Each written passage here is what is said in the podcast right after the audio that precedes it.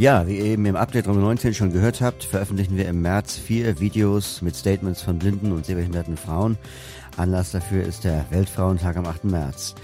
Und zum Erscheinungszeitpunkt des Jugendmagazins gibt es bereits ein Statement und das wollen wir euch natürlich in Audioform nicht vorenthalten. Hallo, ich bin Sophie Heinecke. Ich bin Bundesjugendsprecherin beim DBSV und Jugendgruppeleitung beim ABSV in Berlin.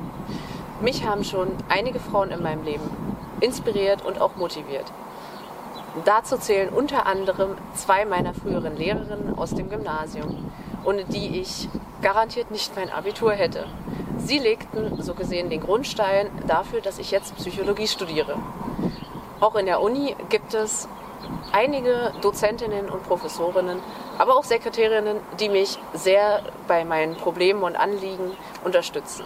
Sie bereiten zum Beispiel meine Prüfungen extra für mich auf, barrierefrei auf und organisieren auch so etwas wie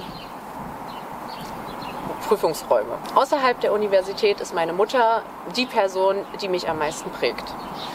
Sie motiviert mich, inspiriert mich, triezt mich, pusht mich, tritt mir aber auch in den Hintern, wenn ich es mal brauche und bringt mich auf den Boden der Tatsachen zurück. Durch mein ehrenamtliches Engagement im DBSV und auch im ABSV hoffe ich, sehbehinderte und blinde Frauen und Mädchen vielleicht nicht gerade ein Vorbild zu sein, weil ich bin nicht perfekt, aber sie zu stärken und ihnen vielleicht ein bisschen Mut zu machen, dass alles geht, wenn man das will und dafür arbeitet.